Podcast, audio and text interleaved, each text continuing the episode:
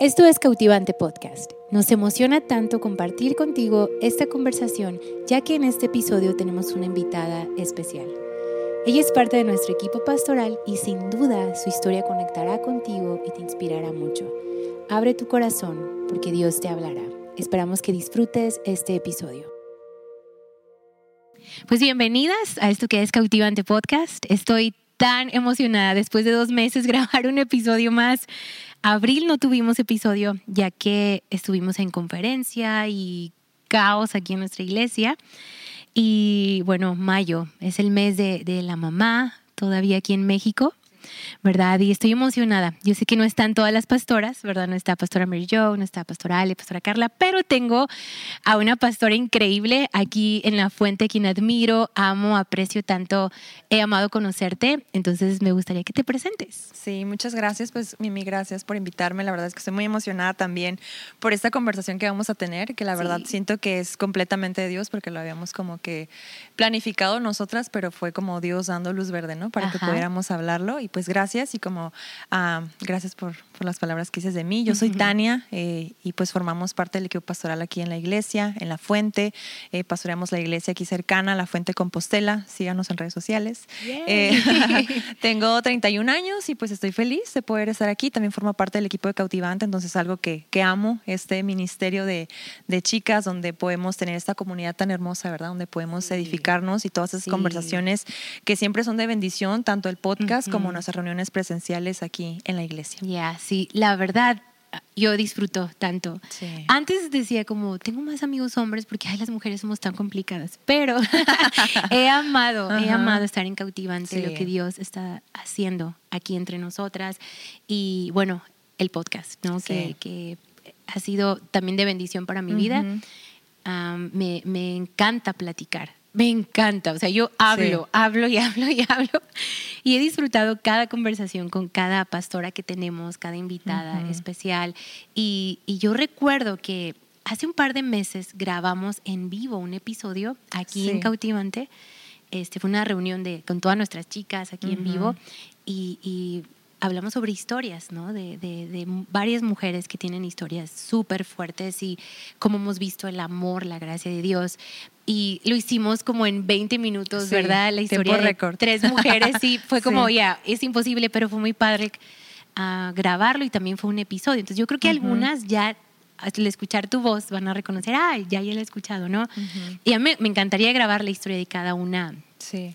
Este, tomar el tiempo de hacerlo, porque creo que es tan poderoso lo que Dios ha hecho en sus vidas. Y, yo, yo quiero que eh, cada chica que nos escucha puedan escuchar tu historia, Tania, porque ha sido de gran impacto en, la vida de muchas mujeres, en la mía, aquí en, en o sea, yo escucho mujeres que han dicho, es que la veo y creo por la promesa de Dios, ¿no? Y creo que si Dios lo hace en ella, lo puede hacer en mí. Entonces, algunas que han escuchado ya nuestros episodios están un poco familiarizadas, pero vamos a contarla, ¿no? Otra vez desde, el principio. y, y gracias, gracias por aceptar el reto de venir y compartir este, tu historia, ¿verdad? yo sé que historias nos conectan y lo más poderoso que tenemos es nuestro testimonio. Es hablar lo que Dios ha hecho y, declarar, no declarar, o sea, compartir el, el, milagro que, que, Dios ha hecho y declarar milagros sobre otras, ¿verdad? Entonces, tienes 31 años. Tengo 31 años, ya en unos meses ya 32 y como bien dices, ¿verdad? Pues siempre es bueno que podamos contar lo que Dios ha hecho en nuestra vida, ¿no? A veces decimos como Dios lo hizo, pero no lo callamos y creo que es una forma en la que nosotros podemos mostrar a Dios, ¿no? A través de nuestra historia, a través de lo que Dios ha hecho. Y creo que ha sido un poco sonada esta frase de que a lo mejor mucha gente no va a entrar a la iglesia, pero mm. van a conocer a Dios a través de nuestra historia. Entonces, la importancia de que nosotros podamos contar nuestro testimonio y de que podamos vivir ¿verdad? Lo que Jesús quiere que vivamos afuera de la iglesia para que más gente pueda conocerlo. Entonces, la verdad es de que sí creo que, que para más de alguna va a ser de bendición eh, la historia que, que me ha tocado vivir y realmente eh, pues estoy emocionada por esto. Y como dices, lo, lo, platicamos hace unos, unos meses aquí en una conferencia de, Cautivante y todo esto pues es el, el poder ser mamá, ¿no? El, el lograr el, el, poder ser mamá. Entonces, pues sí, quiero platicarles sobre, sobre eso. Muy bien. Y es el mes de mayo. Todavía estamos en mayo. Este episodio sale todavía en Rascando mayo, el mes. Todavía. sí, pero creo que este tema de, ser mamá, obviamente, no nada más importa en mayo, ¿no? Sí. O sea, sé que aquí, bueno, en México por lo menos es la gran cosa y esa, e, ese, esa madrugada de 10 de mayo nadie duerme porque aquí hay serenatas, hay fiesta en todos lados, los restaurantes están llenísimos. porque, claro, ¿quién no ama a mamá, no? Pero también sabemos que puede ser un mes muy difícil para algunas mujeres. Entonces, qué hermoso poder conectar con la herida de otras, ¿verdad? Que ha sido un gran tema esto de la maternidad, en, en no poder ser mamá, cuando ha sido un anhelo sueño para muchas desde niñas, ¿no? Yo creo que desde niñas ya compras la muñeca, ya te sientes mamá y ya la cuidas. y, con la carriola. ¿Verdad? Y luego ya entras a la secundaria y, bueno, en, mi, en mis tiempos Todavía te daban un huevito, ¿te acuerdas? A mí me tocó. Sí, a mí también. Ahorita hoy día, hoy día ya tienen unos... unos Muñecos y todo ya, sí. Que se conectan al teléfono, no sé, al teléfono, no entendí, pero básicamente le veis O sea, lloran, sí o sea, te muere, o sea, todo eso de que si lo sacudes. sí, o sea, ya está muy tecnológico el asunto. Sí, a mí también. Sí, pero bueno, nos reímos de esto, ¿verdad? Pero, pero esto, este tema de la maternidad, para muchas ha sido un sueño, para muchas es, es, es, es, el único logro que quieren tener en su vida y, y a veces no ha sucedido como esperamos, ¿no? Entonces, a mí me gustaría que, que, que podamos conversar acerca de, de, cómo fue para ti, ¿no? El hecho de, querer ser mamá y había un diagnóstico de no, ¿verdad? Y, y cómo, cómo ha sido este proceso para ti. Sí. Y obviamente ver un milagro, ¿no? Hoy en día. Entonces, me gustaría saber, pues dijimos, ya tienes 31 años, ¿en qué edad te casaste? Tenía 21. 21 años, cuando me casé, jovencísima. mi papá no quería, pero sucedió. yo, todavía, a los 21. yo todavía estaba estudiando, mi papá decía como espérate a que termines la escuela, pero me casé a los 21, mi esposo tenía 25, entonces ya como que ya estaba más avanzado la edad, ya había terminado la escuela y todo, y pues nos aventamos a, a casarnos y la verdad es de que pudimos ver la fidelidad de Dios desde el día uno y como dices, ¿no? Como ese tema de ser mamá. Yo sé que hay algunas mujeres que puedan decirlo como, ay, yo no quiero algo, pero yo pienso que siempre hay algo nosotros como que te enternece, ¿no? Como que ese tema del, bebé o todo eso. Y yo sí te puedo decir, como yo desde niña, yo también era de que este, jugaba a las muñecas o que la carriola y que un montón de cosas. Y se me ha hecho realidad con el montón de cosas que cargo ahora. pero eh, como nos casamos y el primer año yo todavía estaba estudiando en la universidad, pero yo ya tenía como que eso de que hay que tener un bebé. O sea, yo sí quería como literal en cuanto nos casamos, yo decía, de una vez porque yo tenía la idea de, pues hay que ser mamá joven, ¿no? Y ah, todo eso. Entonces, como que mi, mi, idea de rápido me desocupo y ya, ¿no? Entonces, pero en ese entonces mi esposo decía, no, como que vamos a esperar un poco por todo, el, eh, pues de que nos estábamos acomodando en todos los sentidos, ¿no? En nosotros, económicamente. Tú aventada, pues. Yo ya dije, pues de una vez. Que vengo. Dije, pues a ver qué pasa, ¿no? Pero pues lo, se pospuso por ese año y el siguiente año yo había terminado la escuela y se abrió la oportunidad para trabajar, ya ejercer rápido, entonces este, empecé como que a, a vivir el sueño de mi profesión y todo eso. Entonces, en el segundo año mi esposo dijo, hay que tener bebé, y yo dije, pues ahora tú te esperas, porque ahora yo quiero disfrutar esta etapa, ¿no? De, de pues de trabajar, de, ajá, estudiar nutrición, entonces empecé a trabajar una, en una empresa, dando conferencias y con mi consultorio, entonces yo estaba como que realizada, en ese sentido, sí. Entonces yo dije, no, pues hay que esperar. y así fue como que el primer año yo y después él y después cada quien tomamos como que enfoques diferentes en ese sentido y nadie le movía por ese sentido de que... Y está bien, ¿no? Sí. ¿Verdad? O sea, yo creo que cada matrimonio es diferente y claro, en cuanto te casas, luego, luego, ¿cuándo los hijos? Uy, ¿no? Sí. Luego tienes uno y ¿cuándo el otro? Eh, o sea, no, no, no, pero qué padre que, que respetaron ese tiempo también, ¿no? Cada pareja es diferente. Qué hermoso. Sí, nos funcionó. Creo que nos funcionó porque yo hice lo que quería hacer y pues también eh, él hizo lo que quería hacer en, cuestión de desarrollarse también laboralmente y todo eso. Entonces, creo que estuvo bien. No estamos frustrados en ningún No, y qué, pero qué padre que él te dio el espacio y tú le diste su espacio, ¿no? He visto muchos matrimonios que esta cosa de bebés, o sea, es un gran tema. Es como que la mujer quiere, él no quiere, y, y, y, en verdad he visto gente que han caído en divorcio y, y, se rompe algo en la relación por el hecho de, que, de no, no comprender a la otra persona. ¿no? Y bueno, en mi caso fue, yo dije, bueno, un bebé voy a esperar, no, no es como que quiero, igual yo me casé a los 21, ¿no? Y yo tuve a Sawyer casi después de cuatro años, pero en verdad, o sea, yo me, sumergí en mi trabajo, sí. y yo, o sea, todo el tiempo aquí en la iglesia, y la verdad es que fue sorpresa que llegó. Yo creo que si no, yo no sé si hubiera tenido hijos, pero fue una bendición de Dios y sorpresa, ¿no? Y, Sawyer nació casi cuatro años después. Y yo decía, bueno, cuando Sawyer tenga dos y quiero embarazarme. Sawyer tiene nueve ahorita y yo estoy bien. O sea, no, yo estoy bien, yo estoy bien. Pero ha sido eso hermoso. Hemos tenido pláticas, yo y Jessy, y sí hemos yo recuerdo una vez cuando dices, es que yo sí quiero un bebé, le digo, es que yo no, o sea, perdón. Y él ya lo voy a respetar, ¿no? Y sí pasé mi tiempo abrumante del segundo hijo, la crisis de que no sé si lo quiero y gente, hubo amigas que me escribieron como te soñé embarazada, así en una semana, tres, voy con mi ginecóloga y me dice, estás perfecta para otro bebé. Y yo, en verdad, no quiero un bebé, no, o sea, me frustré, ¿no? Y recuerdo conversando con Jessie cuando me dijo, ¿sabes qué? O sea, fui, fui con Dios, con esto y, le dije al Señor, Señor, yo me siento completo con Mimi, con, con, Sawyer.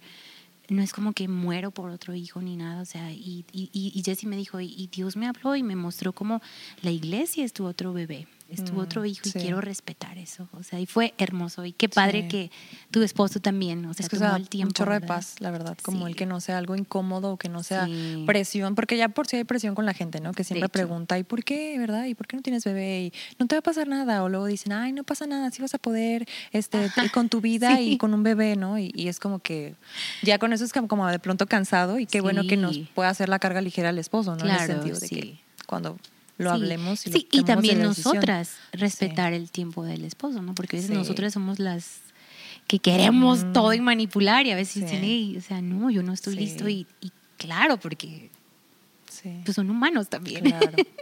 sí, pero entonces síguenos contando.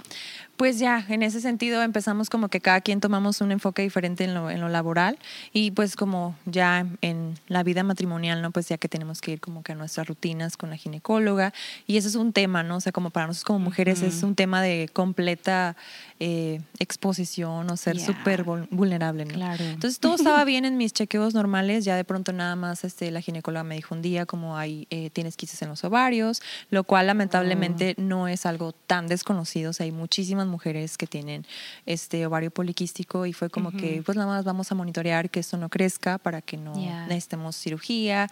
Y pues obviamente yo es como no me meta mano nadie porque yo no he tenido bebés, ¿no? Y algo que se pueda complicar, entonces yo sí, era como que algo que me, me mantenía alerta en ese sentido, pero no, nunca hubo como que algo más alarmante como tal, pero una vez en uno de mis chequeos sí este sí me dijeron como que tenemos que hacer una biopsia porque hay algo extraño por ahí. Oh, Entonces, ya cuando tú escuchas la palabra biopsia ya es como que como automáticamente automáticamente lo enlazas a lo mejor a cáncer o algo, no sé. Ya es otro nivel, ¿no? Sí, y yo me acuerdo que esa vez me hicieron la biopsia y todo bien y pasaron como que unos días y me fui a Guadalajara a un curso, ya había terminado la escuela, ya estaba trabajando, todo. No te voy a dar años ni nada porque la verdad se me olvidan las fechas de todo, pero ya estaba en ese lapso. Yo me acuerdo que estaba en Guadalajara y estaba con unas compañeras de, de, un curso allá y me dijo la doctora, si te hablo, quiere decir que algo estuvo, algo estuvo mal, si no te hablo, te veo en tu próxima cita. Eh, el próximo oh, mes. Entonces era esas veces que no quiero que suene mi teléfono de un número desconocido, ¿no? Y yo me acuerdo que estábamos allá y, recuerdo exactamente en dónde estaba y timbró mi teléfono y vi un número desconocido y dije, pues sí o sí voy a contestar porque no sé si son de, de laboratorio y me llamaron y pues sí, ¿no? Y las palabras técnicas fueron como que necesitamos hacerte una cirugía porque hay células precancerosas en ese tejido.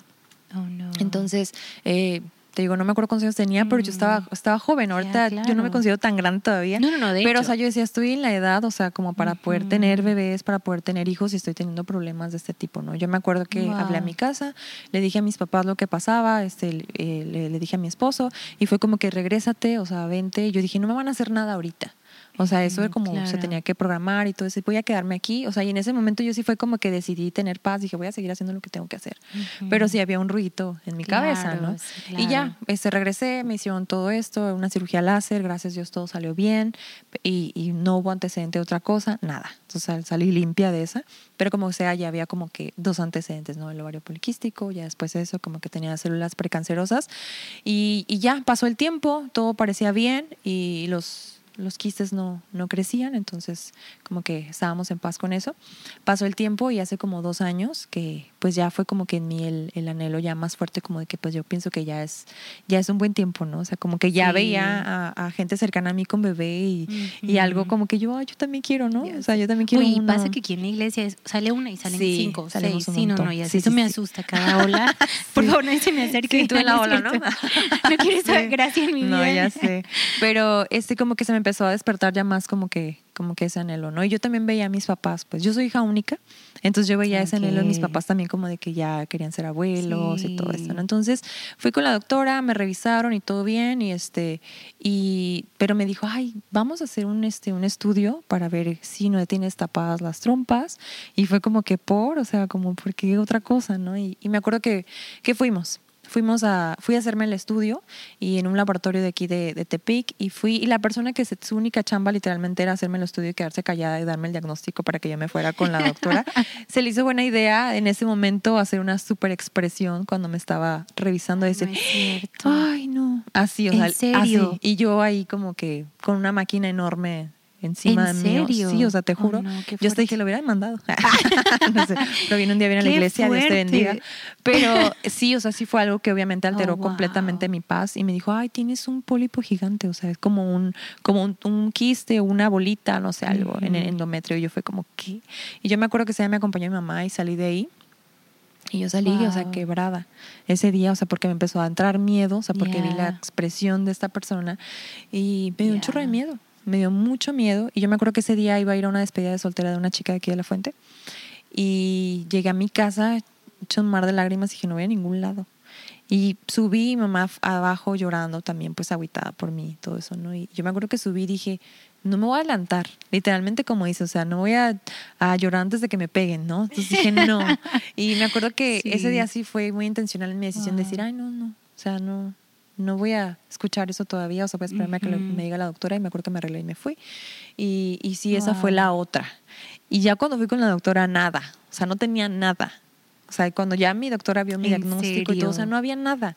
Y fue como que gracias a Dios, o sea, yo no sé si esa mujer, qué pasó, no sé, no sé. En serio. Te lo prometo. O sea, entonces fue como que por eso tuve paz, yo pienso, o sea, como Dios diciéndome son mentiras o no sé, o no sé qué pasó, pero, o sea, sí fue algo muy, muy reconfortante para mí el poder decir, ok, ya van tres, ya libre dos, la otra está en pausa, o sea, todo está bien, ¿no? Y, y pues sí, llegó el momento en el que pues la prueba siempre me salía negativa, ¿no? la prueba de embarazo y yo siempre decía, bueno, pues ¿por qué no? Y cada mes, como dices, es como, eh, muchas mujeres es como que eh, lo ven normal o X todos los meses, pero para mí sí fue un tema el, el año pasado, o sea, como que otra vez 10 de mayo y yo no tenía bebé, yo quería, o sea, porque era algo que yo anhelaba y ya habían pasado pues un rato, ¿no? De, de casados y todo, entonces pues nada, me dijo la, la, doctora, sí me dijo, ¿sabes qué? Yo pienso que hay algo, hay algo más, vamos a chequeos hormonales y todo eso. Y pues sí hubo algunas alteraciones por ahí. Y sí, este, un, tema de que no ovulaba, entonces eso obviamente impedía que pudiera haber como que tal se lograra el embarazo. Entonces cada mes que pasaba y que la prueba me salía, ya estaba yo cansada, ya ni siquiera me quería hacer pruebas. ya era como que ya, no. Ya con un día, dos que se me retrasaba el ciclo menstrual, para mí era como, yo creo que ya, o sea, y a veces era mi propio estrés lo que provocaba que no llegara cuando tenía que llegar. O sea, porque yo me sentía presionada, estresada, presionada por mí, porque realmente, o sea, nadie nadie ejercía presión. Quien me conoce sabe que yo soy muy de, yo, yo raro que, que permito como que algo más, ¿verdad? A veces soy yo misma, o sea, quien mi mente vuela y, y, yo me acuerdo que cada mes era así como que ching. Y yo ya tenía un montón de ah. pruebas en un cajón de mi casa, ya ni quería hacerme las pruebas. Mm. Entonces llegó el tiempo en el que pues no, no se lograba y pues tuvimos que recurrir a, a otro proceso, ¿no? Y, y, realmente sí fue un tiempo donde cuando me dan el, el, diagnóstico como tal de que pues a lo mejor no se va a poder lograr el embarazo, para mí sí fue muy fuerte, porque creo que fue algo que me aterrizó en muchas áreas, ¿no? A veces pensamos que tenemos todo bajo control o que sí confiamos en Dios, ¿verdad? Sí, Dios te amo y sí todo, pero llega algo que no esperamos y nos sacude absolutamente en todo, ¿no? Y yo pienso que eso me, me pasó a mí, o sea, como me tumbé yo sola mis ideas, pues decir, ah, tengo todo bajo control, o sea, y, y no, o sea, fue Dios acudiéndome también en ese sentido. Pero creo que durante esta temporada de el no, mm. eh, fue bien importante el saber qué, qué voces estaba escuchando. Claro. Eso, eso es algo que puede cambiar absolutamente toda nuestra situación. Y a veces nuestra voz de la mente grita, ¿verdad? Y no vas a poder, y pues qué chiste ser mujer si no puedes tener hijos. Claro, o sea, eso. Es algo que mucha gente dice. Tan fuerte, sí. Y sabes que tenía, o sea, yo, yo, yo te admiro muchísimo porque aún teniendo un no, o sea, tú eres una mamá de corazón, ¿me entiendes? O sea, yo, desde que te conozco, siempre has estado como al tanto de tantos, siempre quieres cuidar a quien se deje cuidar, ¿no? Y aunque no se dejen, o sea, ahí estoy, yo veo tu corazón en, el involucrarte, por ejemplo, en, nuestra casa hogar y, y, cómo abrazabas, cómo abrazas a las niñas. Yo te veo pastoreando cuando abriste esto del comedor de los niños, ah, este, en tu casa recibiendo equipos de misioneros. O sea, yo abro mi casa también, pero 40, 50 personas, Dios mío, no podría. O sea, no podría, no podría. Y, y, yo veo a ti y a tu esposo Adrián, o sea, como padres espirituales. O sea, aun cuando hay un, cuando había un no en lo, en lo físico, en lo natural, ustedes estaban contestando con otro espíritu, ¿me entiendes? En el espíritu de, ok, pero somos padres, soy madre, ¿no? Y, y yo veo aquí o sea, las chicas cómo te siguen, o sea, veo, veo a una de nuestras niñas de la casa hogar que eres su mamá, ¿me entiendes? O sea, y no ella nada más, muchas, ¿no? Pero veo ese corazón de abrazar, de cuidar, de, de, guiar, de enseñar, de invertir, de depositar todo de ti sobre otros y, y eso hace una mamá, ¿no? Y hay veces que, bueno, hemos visto muchas historias, pero a veces en este proceso de no, es, es las personas se amargan, ¿no? O sea, su corazón se endurece. Y, pero yo sé que fue difícil para ti, pero no sé si, si pudieras compartirnos cómo fue ese proceso, en cómo guardar tu corazón en medio de un no y el cuidarte de no amargarte, aunque dices fue difícil, si vinieron voces. Claro que vienen dudas, ¿no? Yo creo que tu fe sí es sacudida, claro. ¿verdad? Pero ¿cómo fue este proceso de guardar tu corazón? Yo pienso que una de las emociones que más brotaron de mí durante ese tiempo fue el temor. O sea, sí. y, y, yo me considero entrona, o sea, muchas cosas de yo... hecho, eres, yo, te admiro por eso. Yo me considero entrona y como soy muy de animar a otro de, ah, tú hazle o tú... Y yo estaba en esa postura, tengo un chorro de miedo. O sea, tengo, mm. tengo miedo de qué va a pasar, o cómo va a pasar, o si va a pasar. Y la otra, eh, mm, yo creo que la tristeza, más que, más que amargarme a mí en el medio para abajo, o sea, yo me agüité. O sea, en ese sentido, y si, pues quien me conoce, yo siempre trato de tener un buen sentido del humor, soy muy sociable o, o así, ¿no? Yo pienso que eso lo saqué de mi papá, pero me estaba costando mucho. Y, y, yo pienso que una de las cosas que me sirvieron para guardar mi corazón precisamente fue el ser bien intencional en reconocer que estaba sintiendo dolor y que estaba teniendo miedo. Porque a veces porque estamos en la iglesia o porque nos queremos hacer las fuertes o porque soy, no sé, ¿verdad? O, no sé, es, es, bien fácil poner una barrera y decir, todo está bien. ¿Entiendes? O sea, todo está bien y, y, por dentro estar hecha pedazos. Y realmente a mí me sirvió mucho eso, el ser intencional de Dios me está doliendo. O sea, Dios, tengo miedo. Dios, estoy súper aguitada, o sea, tengo un chorro de tristeza y, y, veo a otras mujeres sintiéndose realizadas con sus mm. bebés y yo también quiero, ¿no? Y creo que eso fue algo que me ayudó a cuidar mi corazón en el sentido de decir, Dios, siento esto, pero no me quiero quedar aquí. wow, o sea, no me quiero quedar en el temor, no me quiero quedar viviendo en tristeza, o sea, no quiero, porque yo sé que después de eso iba a venir la amargura, porque puede que llegue el punto de mm, compararnos, de por qué ella sí y yo no, o de ver a otras mujeres realizadas y decir, yo no pude. ¿Entiendes? Entonces, creo que eso fue algo que me ayudó mucho a, a guardar mi corazón. Me encanta lo que dices, porque yo creo que las emociones Dios nos las puso por algo. Entonces, siéntelo. Siente esa tristeza, siente ese dolor, siente esa frustración, o sea, vívelo. Porque a veces, como dices, la negación, ¿no? y ahí es donde mm, todo se descontrola en nosotros, en no aceptar, ¿no? Y yo tengo este dicho para mi vida, es, está bien no, estar, bien, sí. pero está mal quedarnos ahí. Exacto. me encanta lo que estás diciendo. ¿Verdad? el sentir, sí, estoy triste y reconocerlo. Y yo me imagino que hablaste, ¿no? Esto también con personas, obviamente, de confianza. No es como que pones en Facebook. Este, o sea, no, por favor. por favor, no. Una foto mía llorando. sí. no, sí. Pero también fuiste sabia, ¿no? Con qué personas ir y que cargaran esto junto contigo. Y es que eso es bien importante, o sea, que podamos, como digo, no hacernos las fuertes o hacer lo que solitas podemos, porque no, o sea, la carga en verdad se vuelve más ligera cuando la compartes con gente que levanta tus brazos. Entonces, sí. a mí me sirvió mucho el poder hablarlo con, con personas cercanas a mí, o sea, y ser completamente vulnerables. Y eso me ayudó mucho a poder eh, sentirme como reconfortada, ¿no? Aparte de con Dios, con gente que depositará en mí palabras de ánimo y decir todo va a estar bien.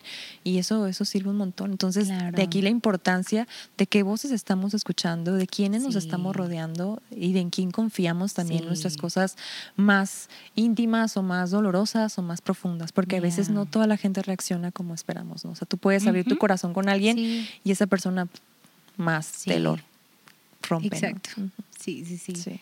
Sí, y, y yo siempre he creído esto Dios sí nos rodea con personas y esas personas son la gracia y la energía de Dios para mi vida. Y yo creo que no hay cosa más triste es pelear sola. ¿no? Eso te va a matar. ¿no? Y yo sé que esto es un tema que da vergüenza, pero qué hermoso cuando hablas tu herida y te das cuenta que hay alguien también herido. Y estas heridas te conectan. Y es hermoso como, como poder también conectar con gente, ¿no? Que, que, tiene la misma herida, que puede entenderte, que puede decirte, ya te comprendo. Y creo que eso es lo que buscamos todos, ser comprendidos, ¿no? Ser entendidos, ser vistos. Sí. Entonces, yo, yo, yo te admiro porque fue algo que tú hablaste, ¿no? Y, y dijiste, estoy pasando por esto, ¿no? Entonces, uh, pues bueno, dices que tenías un no ¿verdad? Y hubo más opciones para ustedes, ¿no? En cuanto a... Sí, durante ese tiempo, como dices, uh, fue muy... Eh, muy bueno el que podamos estar tan involucrados en cosas como de la iglesia. Yo estaba encargada 100% de los equipos y cuando recibí el, el, no, yo me acuerdo que tuve una conversación con un chico de misiones y, y él me dijo algo que Dios me lo, todavía, o sea, es mi, mi cosa con Dios, ¿no? De que te voy a decir sí, Dios, o sea, sí te creo, o sea, Dios me había dado una promesa a mí. Y a mí, a mí me estaba gritando todo mi entorno, o sea, que no.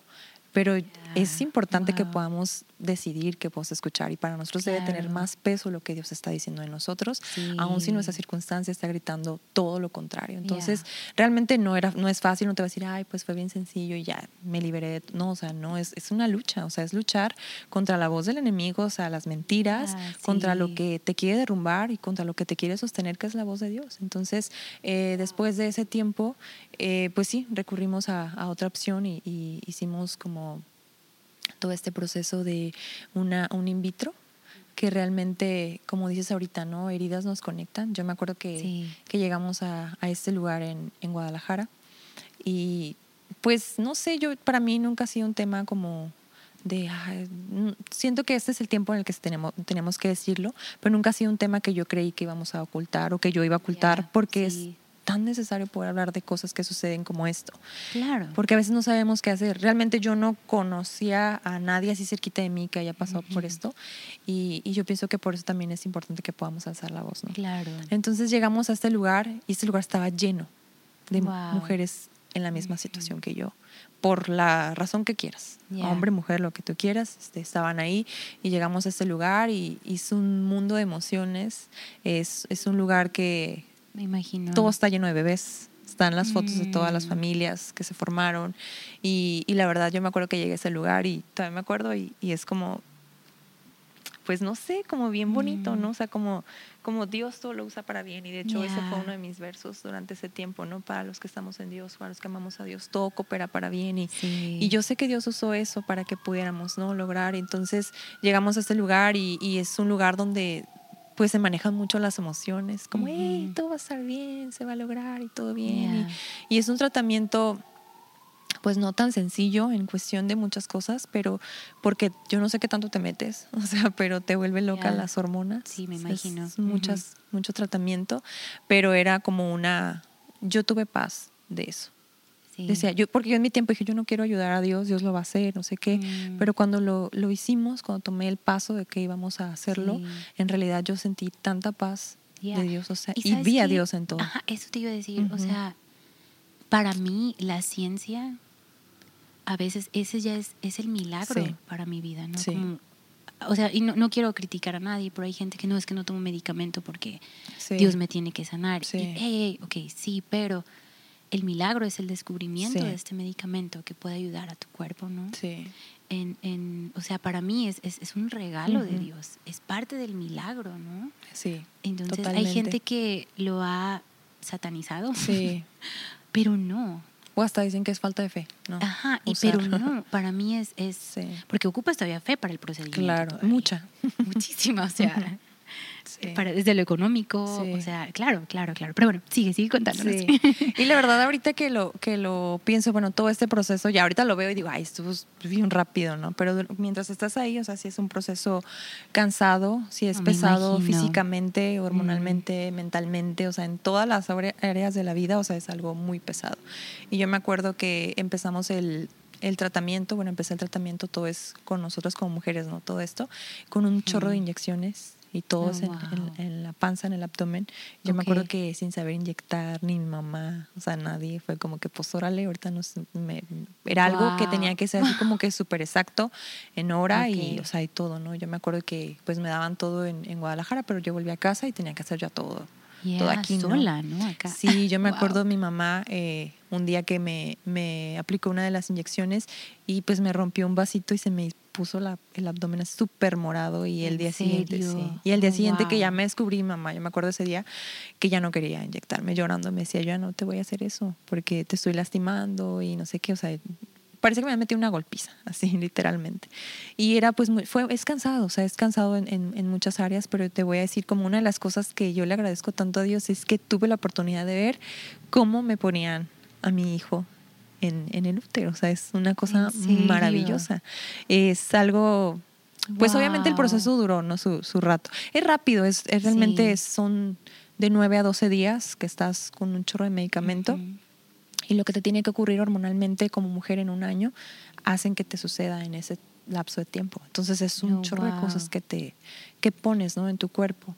Y muchas tomas de sangre, este, muchos estudios. O sea, es, es, pesado, pero te digo, es como que todo el, la, el anhelo de decir, o sea, se va a lograr. Y lo intentamos y, y se logró el, el positivo Mm. Bueno, en aquella ocasión se logró el, el positivo y fue como que la felicidad al máximo y, mi doctora en Guadalajara me dijo, tenías todo para lograrlo, estás joven, estás sana y todo se va a lograr y bla, bla, bla. Y, y pasaron las semanas y pues no, o sea, fue mm. algo como que todo aquí y de repente otra vez, como cuando te dejan caer, ¿no? Entonces tuve el positivo, eh, eh, me dijeron tienes un embarazo múltiple, gemelos, cuates, no sé, y yo me acuerdo que me volaba la cabeza pensar mm. en eso, ¿no? O sea, y ya pasó el tiempo, eh, bueno, pasaron las semanas y pues no había latido. Mm. Entonces sí fue como que otra vez el volver atrás, ¿no? Y, y fue un, un, tiempo pues de dolor otra vez. Claro. ¿no? de, pues no, entonces decía, entonces sí hay algo más o a lo mejor y no. Y yo me acuerdo que en un tiempo mm. de mi casa donde tuvimos eh, una noche de alabanza y, oración, yo me acuerdo que de esas oraciones peligrosas, ¿no? Como que tú sabes que tienes miedo de decirlo porque no sabes qué va a pasar, ¿no? Pero yo me acuerdo que estaba en, ese tiempo que teníamos un equipo, yo estaba hasta atrás en, mi casa y estábamos orando y yo, yo un día, ese, ese día dije como, aún si no, aún si no, Dios, estoy bien o sea, aún si no, yo te voy a amar mm. siempre y aún si no, yo te voy a servir y aún si no, quiero mantener el gozo, ¿no? Y me dolió decir eso porque, porque sentí que estaba dudando de la promesa, pero tuve miedo y lo dije, o sea, como aún si no, Dios. Y creo que eso me ayudó mucho a poder reconocer de dónde proviene mi gozo.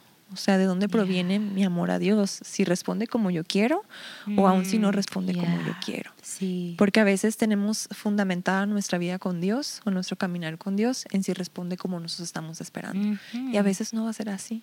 Claro. O sea, a veces no va a ser la vida color rosa. Entonces, yo ese día decidí como Dios, aún si no, yo quiero seguir haciendo esto el resto de mi vida, o sea, el servirte, el poder amarte, el poder conocerte, el poder buscarte, mm, aún si no. Entonces, pasó, pasaron unos meses y, y pues ya me, me, hicieron lo que tenían que hacer para poder retirar los bebés y todo, y pues volvimos a intentar. Fue como que quiero volver a intentarlo, o sea, como no sé, o sea, algo, una emoción nueva, pues, como otra vez. Y fue realmente en, muy poco tiempo, o sea, en un par de meses fue como que otra vez, ¿no? Y yo dije, no tiene que ser igual que, y literal sí, ¿verdad? Como dicen unos, que sea lo que Dios quiera, y vámonos. Entonces, este, pues lo volvimos a intentar y yo me acuerdo que, que estábamos en, en la habitación de, de ese lugar ya para, es un proceso como, eh, sí es invasivo. En la primera vez como te, te hace una punción ovárica, lo cual dicen que es muy doloroso y para eso te, te duermen completita.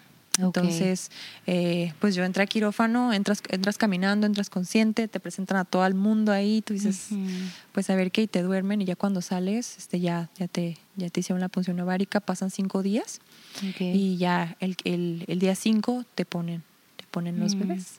Entonces yo recuerdo que, estaba ahí ya para entrar y como te digo, entras por tu propio pie al quirófano y estás consciente ya cuando te ponen los bebés. Entonces entra ahí todo el mundo que tiene que entrar y entra, en, en mi caso fue una chica y ella me dijo, yo tengo, tengo tres, tres bebés para ti me dijo, y te los vamos a poner ahorita y tú vas a estar completamente consciente. Tres bebés. Tres, ajá, esa oh, vez me pusieron tres. Y está la pantalla por acá y tú vas a ver y yo dije, pues como voy a ver si sale súper, ¿no? Y yo, ah, como que, ok. Y yo me acuerdo que estaba pues ahí y yo mi mirada fija en, en la pantalla. Y es algo de lo más hermoso que yo he visto en mi vida. Wow. Que estás ahí y en verdad es un destello lo que sucede. O sea, cuando una, dos, tres y tú ves como, como un flash, como un destello. Y yo me acuerdo que estaba ahí y estaba mi doctora y estaban las enfermeras y todo y ellas me decían, diles, diles que se queden contigo. Y es algo, yo todavía me acuerdo de eso y es como me, me provoca muchas cosas, ¿no? Como decirles a mis, a, pues eran mis bebés, ¿no? y decir, como, quédate conmigo, o sea, mm. quédate en mi vientre, ¿no? Y, y fue algo muy, muy emocionante fue algo muy, muy emocionante. Yo recuerdo que en ese día lo que salió de mi boca fue Dios en tu nombre hice todo esto y está en tus manos. Está en tus manos y, y aún con ya que yo sabía que me habían puesto, obviamente después tienes que hacer una prueba para ver si pegaron o no pegaron. Y pues pegó, pegó, me salió, me salió positivo otra vez en la prueba, pero la verdad estaba conmigo mucho temor de que me volviera a pasar lo de antes, ¿no? Y yo pienso que es algo que pasa mucho, ¿no? Que volvemos a repetir historias y nos marca más el temor o la herida que a veces la esperanza de que todo pueda ser diferente. Entonces, para mí yo no tenía paz hasta que no escuchaba el corazón, ¿no? Y yo me acuerdo que me salió el positivo y estaba como súper emocionada. Yo, Dios, gracias, gracias, gracias, gracias. Y fuimos y el día que yo escuché el corazón de mi bebé, a mí se me volcó el mundo y, y fue, ha sido lo más hermoso de la vida eso. Y pues pasó el, pasó el tiempo y, y, yo la verdad sí decía, no quiero tener miedo. Porque yo quería pasar los tres meses, porque tú sabes que en los primeros tres meses muchas cosas suceden y yo decía, ay, que pasen rápido los tres meses porque quiero tener como como que ya la paz de decir, ok, ya, ¿no? Pero sí, durante este tiempo creo que mi, mi mi cosa con Dios siempre ha sido una, obviamente me, me refugié en Dios en, todo, en, todas las temporadas, ¿no? me refugio en Dios, pero una de las cosas que a mí me ha ayudado mucho, que es mi conecte con Dios, es la alabanza. y a mí eso, eso ha sido mi, como mi ancla, o sea, como de aquí no me muevo de lo que tú Dios me dijiste y todo ha sido por medio de, de alabanza. Y durante este tiempo esa era mi, mi, mi paz. Yo encontré mi paz a través de la alabanza. No soy afinada, no toco ningún instrumento. No, pero es que no tiene nada que ver es, con eso. Es mi, mi, mi, cosa fuerte con Dios. O sea, a mí Dios me ha hablado tantas veces y me ha dado tantas cachetadas espirituales a través de la alabanza. Y eso fue, y realmente una de las, de las bueno, siempre como que agarramos una canción, ¿no? O varias y la repetimos mil veces, ¿no? Y una de las canciones que, que agarré yo fue la de Descansa mi alma. Como dice, puede fallarme la salud, puede debilitarse mi espíritu, aún en el mm. valle del dolor de pie estaré porque en ti confío. Y el oh, pedazo que hice porque Dios es la fuerza en mí, porque yo me sentía sin fuerzas completamente. yo me sentía sin fuerzas en el sentido de que yo ya no puedo, o sea, si mm. esto falla, o sea, yo ya no puedo, ¿no? Y, y la verdad esa fue mi fue mi, mi canción, mi oración, mi mm, ancla. Y, y la verdad fue súper hermoso. Entonces llegó el día que, que pudimos lograr el, el, escuchar el corazón de nuestro bebé y ha sido lo más maravilloso de la vida. Qué hermoso lo que dices, Tania. Ay, perdón que me ponga emocional, pero esta canción de Descansa la, la escribimos aquí en, en, la iglesia y yo traía este verso, es un salmo y, y, estaba en una situación medio difícil de familia. Y yo les decía al equipo, vamos a escribir algo de, descansar en Dios. Fue un tiempo de pandemia, ahí salió. Y me encanta que dices alabanza, ¿no? Adoración. Y ahora entiendo, porque yo te veía, o sea, tú me compartiste cuando perdiste tus bebés y, aprecio mucho. Para mí eso fue un regalo, en verdad. Gracias por tu confianza. Y yo estuve orando mucho por ti, en verdad. Saya y yo estuvimos orando por ustedes. Como Señor, hay, hay, hay un corazón ahí pastoral de padres, o sea, hay un anhelo ahí, o sea, cúmplelo, cúmplelo, ¿no? Y, y bueno, sabes que Yesaya es adoptado, ¿no? Y Jessie me dijo, Dios va a cumplir o sí o sí, sea como sea, o sea, ellos, o sea, son, son, son instrumentos de Dios y sea adopción, sea ellos, ellos van a ser, ¿no? Este, padres. Y, y, yo siempre te admiré, Tania, porque yo te veía, o sea, siempre estás en primera fila, ¿no? Yo estoy en plataforma dirigiendo y yo veía tu cara, o sea, yo veía como una adoración que, que sabes, esto es real, ¿no? Yo siempre le digo a los músicos, vean las caras de las personas, o sea, hay, hay, gente que puedes ver su historia y puedes ver una adoración que aún a nosotros nos empiezas tú a dirigirnos, ¿no? Sí. porque qué hermoso que aun cuando había un no, aun cuando tuviste una pérdida de, de dos bebés, tu alabanza no, no dejó de fluir de, de tus labios. Tu adoración, tu amor por Dios, o sea, no, no cambió. Y creo que ese es, pues no, no puedo decirlo clave, pero sí es, sí. o sea, sí. Sí. No me gusta como leer las claves del éxito, ¿verdad? pero para mí esto es vital, vital como seres humanos, como seres espirituales, es no perdernos de esa conexión con Dios, de ese amor por Él, ¿no? Y como hace rato decías, estás condicionándolo de si lo haces como yo quiero, ¿no? Y entiendo, o sea, lo que te mantuvo de pie fue tu alabanza. Y la alabanza es agradecimiento a Dios, tu expresión de amor, de agradecimiento la adoración es el amor, ¿no? Y eso es algo que no cambió. Tu adoración, no dejaste de adorar a Dios y no dejaste de agradecer a Dios, aún en medio de. Y por eso amo cómo, cómo alabanza es algo que vemos en la Biblia. Alabanza, o sea, es desde Abraham, cuando Abraham va a dar a su hijo, ¿no? Este, a Isaac, ahí vemos la primera vez que se menciona alabanza. Y, y cómo es, es, Señor, aún si no, tú eres bueno, tú eres grande, tú eres fiel. Y, Qué hermoso que compartes esto, porque es vital para todas en nuestras temporadas, ¿no? Sí. Y lo cantamos siempre, ¿no? en medio del dolor siempre te lavaré, ¿no? Sí. Pero cuando es así tan real, o sea, ahora entiendo. Y yo veía tu cara, o sea, estás en mi equipo de cautivante, este, tú siempre llegabas, nunca llegaste a una junta como derrotada, nunca llegaste a una junta siempre llegabas con una sonrisa y tu corazón siempre era seguir desbordándote por otros, mm. seguir siempre entregándote por otros. Y yo admiré mucho eso. Y yo recuerdo ya cuando hiciste tu segunda este, intento, obviamente no, lo, no sabíamos muchos, pero cuando me dijiste, oye, tal vez no llevo a la junta, me siento un poco mal. En mi corazón fue, está embarazada. Pero me dio mucha, no te quise, es que te dije, no, no me animé a escribirte como, estás embarazada. Porque sé que podría ser un tema delicado, pero dije, Señor, sé, sé, sé que está embarazada, ¿no? Y luego seguiste más enferma y dije, yeah, o sí, o sí. O sea, yo pensé que tenía dengue cuando estaba embarazada y me sentía mal. Dije, ella está, gravísimo está, está embarazada. Y cuando lo compartiste, o sea, estaba llorando. Cuando me, me escribiste, ¿recuerdas?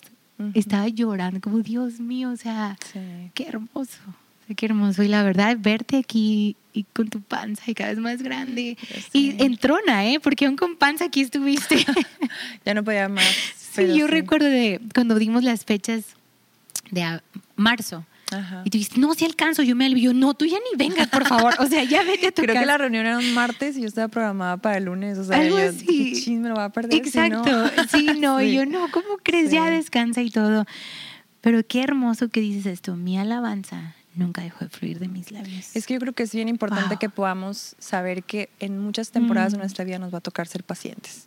Nos va a tocar esperar, o sea, en la situación en la que te encuentres. O sea, quien nos está escuchando que a lo mejor es en la misma situación o algo con el marido, algo con los hijos o en provisión, no sé, siempre vamos a tener que en muchas cosas ser pacientes, esperar. Y la cosa es, ¿qué vamos a hacer mientras estamos esperando? O sea, porque Dios va a contestar. Si Dios nos dio una promesa es porque la va a cumplir. Pero es como, ¿qué vamos a hacer? Y tenemos la opción de estancarnos, amargarnos, habitarnos, deprimirnos, quedarnos completamente ahí o seguir avanzando. Y yo te puedo decir como, tengo muchos años conociendo a Dios, pero sí hay un antes y un después de mi relación con Dios con esto, o sea, porque fue un tiempo donde me quebré y me volvió a armar Dios, o sea, me volvió a levantar y todo, y la verdad es de que encontremos la forma en la que nosotros podamos decir, esta es mi ancla. O sea, un versículo, una canción, un, o sea, no sé, y esto es lo mío, y la verdad es algo que, que es tan es así que el día que nació mi hijo, mm, tuve una cesárea, nosotros, mi doctor me dijo, o sea, vamos a poner, nos hicimos amiguísimos del doctor porque ya cada semana iba por la cuestión del seguimiento que tenía que tener. Y me decía, lo que tú quieras, hacemos ese día, o sea, ya ves que ahorita se usa mucho que la onda humanizada, entonces dije a mí, no, a mí écheme, écheme todo lo que pueda para que no me duela. Exacto, yo dije, sí. duérmenme, por sí, favor. No, no tengo también problema. dije, humanamente posible que no me duela. y yo me acuerdo que hablando con él me dijo, puedes poner música si tú quieres. Y la verdad yo te puse fue tan hermoso y tan especial. Mi hijo nació en medio de alabanzas Ay, en el quirófano. Y la verdad es de que fue algo bien, bien especial. Este, había un chorre gente ahí. Y pues yo, yo no podía creer ese día. Este, el día que, que pues ya iba a conocer a Andrés, a mi bebé. Y tiene dos meses ahora, se acaba de cumplir. Y yo me acuerdo ese, ese momento, como que, que, salió, lo escuché llorar. No, es lo más hermoso, ¿no? o sea, y de fondo las alabanzas, yo llorando. Yo me acuerdo que literal sí grité como gracias Jesús. Porque tú lo hiciste, es, un milagro, o sea, mi bebé es un milagro y cuando me lo pusieron en mi pecho ese día y mm. piel con piel y todo eso, en mm, verdad yo no podía pensar en otra cosa más que Dios, gracias porque eres bueno, o sea, siempre, siempre, siempre, siempre es bueno y, y, la verdad es de que fue muy, muy especial. Entonces, fue, ha sido algo bien hermoso, sí fue un proceso ahora lo veo y digo, no fue nada, pero en el momento, porque tengo mi recompensa ahora, mi bebé, Claro. Pero durante el proceso sí, sí, sí puedo decir como, ching, ¿cuándo va a terminar esto? No sé cuándo. La impaciencia, pero lo que te digo, o sea, poder encontrar nuestra ancla, poder encontrar qué es lo que nos va a sostener, qué es lo que nos va a mantener firmes en lo que Dios ya dijo de nosotros. Claro. Y sabes que yo te admiro porque a pesar de circunstancias tan difíciles, difíciles tu concepto de Dios nunca cambió, ¿no? Eso lo admiro y era obvio en tu vida, era obvio en la vida de, tu esposo. Mm. Y, eso es tan hermoso, ¿no? Cuando dice Señor, o sea, yo decidí seguirte. Sí. Y yo sí o sí, ¿no? Y yo, o sea, yo te admiro porque te vi tranquila. Yo sé que cada quien tiene sus momentos a solas, ¿no? Sí. Donde te quebras y todo, pero siempre luchaste, peleaste por estar bien y, y yo te vi siempre tranquila, ¿no? o sea, claro, sabíamos el dolor, pero siempre tú decías, o sea, hey, pero hay esperanza, ¿no? Sí. Y, y, seguías predicando y seguías este, dirigiendo la iglesia donde estás, seguías con, tu, con tus negocios, seguías siendo esa buena amiga, o sea, siempre estabas para todos, seguiste sirviendo aquí en todo lo que te pongan y, hasta en lo que no, ¿verdad? Y quién quieres estar y eh, ah, hermoso. Y, pero esto que, que dices, yo tenía una palabra, ¿no? Tenía una palabra y, me, recordó ahorita el apóstol Pablo cuando está este, en un barco, iban a, pues estaban como en un naufragio, ¿no? Iban a perder el barco, eran 260 personas, era un caos, e, estaban tirando alimento porque pues ya el barco o sea, estaba por hundirse y a él, él dice que el Señor le dijo, Pablo, no perecerás. Y él iba con todos y, hey, aunque todo era un caos, hey, este, le creo. Él, dice, no vamos a perecer porque el Señor me lo dijo anoche y yo le creo. Eso es, me encanta. y luego, Y fue, fue días la tormenta, el barco ya súper mal, todo mal. Y me encanta porque la Biblia dice que todo estaba un caos y Pablo, hey, tenemos que comer, no hemos comido. O sea, mm. imagínate, era como, Dios es un caos y después dices que coma, por favor. Hey, tenemos que comer. Y, y, vi ahí, o sea, el apóstol Pablo tranquilo y aún así preocupándose por otros, pero él tenía una palabra. Y sí se puso horrible. Perdieron el barco, los querían matar, pero él tenía su palabra. Y qué hermoso que, que él pudo aún en medio de ser como esa voz de paz, de esperanza a otros. Y, y, yo, en verdad, yo estaba tan, estoy emocionada que escuchen esto, ¿verdad? Y si nos has escuchado hasta ahorita, qué hermoso. Pero yo, tú eres ese, eh, yo te vi como ese Pablo, aún en medio de todo, tú tranquila y siguiendo, llevando esperanza, hablando paz, hablando fe, hablando qué tan bueno es Dios, qué tan grande es Dios. Y honestamente, Tania, eres de inspiración para mi vida. O sea, te admiro, en verdad. He amado conocerte en este tiempo, en nuestras juntas y el día que fuimos a tu casa y platicando y compartiendo ahí nuestras cosas de mujeres y todo. En verdad, me, me, has enseñado todo. Y aparte me has enseñado a ser más mujercita y usar collares y usar otros colores y todo.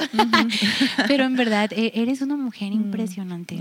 en verdad, te admiro muchísimo. Tienes un corazón como muy pocas mujeres y y gracias por, por mantenerte fiel, ¿verdad? Gracias por animarnos, porque a lo mejor yo no estoy pasando esto de ser mamá, pero hay situaciones en mi vida donde necesito una fe como la que tú, tú tienes. y, gracias, en serio, gracias por ser una, mujer de ejemplo aquí en nuestra iglesia.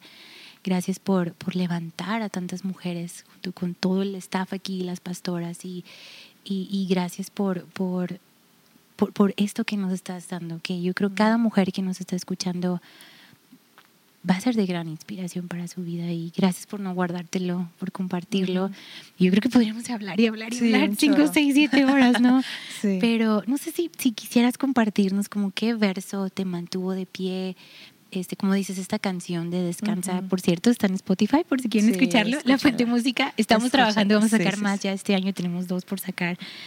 Este, pero qué hermoso que, que, que, tuviste tu ancla, tu palabra, ¿no? Tu palabra. Entonces, no sé si quieras compartirnos un verso. Sí, yo pienso que hubo muchas cosas, ¿no? En, muchos versos clave, pero uno de los que más, como puedo eh, decirte, como que siempre creí como que Dios estaba en medio de todas las cosas que estábamos haciendo, ¿no? Que estaban sucediendo conmigo. Entonces, sí es el Romanos 8:28 dice, y sabemos que Dios mm. hace que todas, y aquí incluye las aún las que no están yendo como nosotros queremos, porque aquí decimos, ah, sí, cuando todo está chido, todo esto es de Dios, ¿verdad? Y, obviamente hay cosas malas que nos suceden, no nos las envía Dios, pero Dios está en medio de nosotros cuando eso está sucediendo. Entonces, creo que es ese, todas las cosas cooperan para bien, y el otro es Hebreos 11:11 11, que dice, fue mm. por la fe que hasta Sara o sea, y me encanta que dice hasta ella, o sea, hasta la que ni podía, ni tenía remedio, o sea, ni había ni cómo, o sea, nada.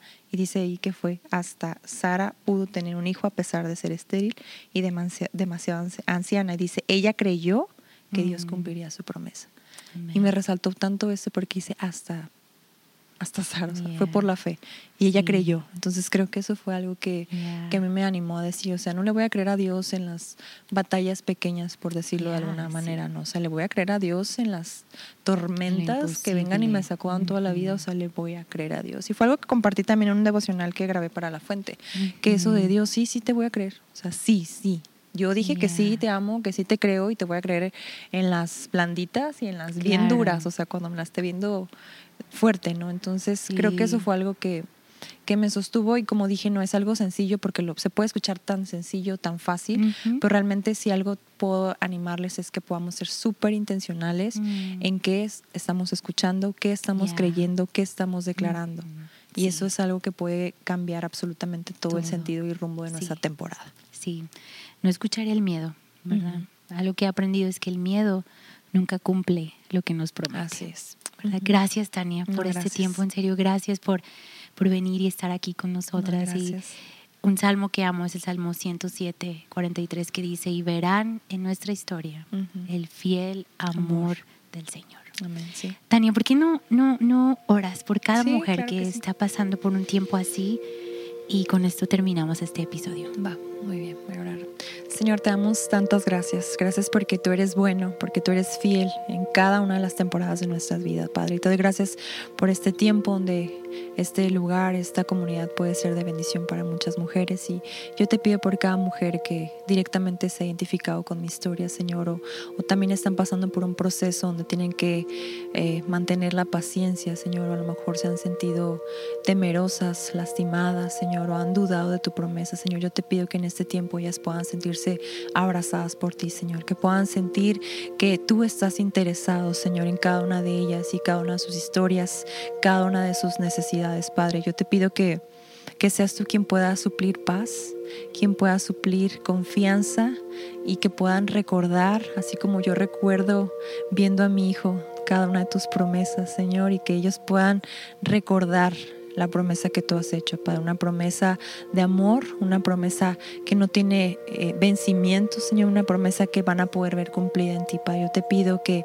que puedan sentirse amadas sobre cualquier cosa, Señor, y que puedan sentirse suficientes en medio de cualquier cosa que esté pasando. Padre, te damos gracias y declaramos bendición sobre cada mujer que ha escuchado este episodio, Señor, en el nombre de Jesús. Amén.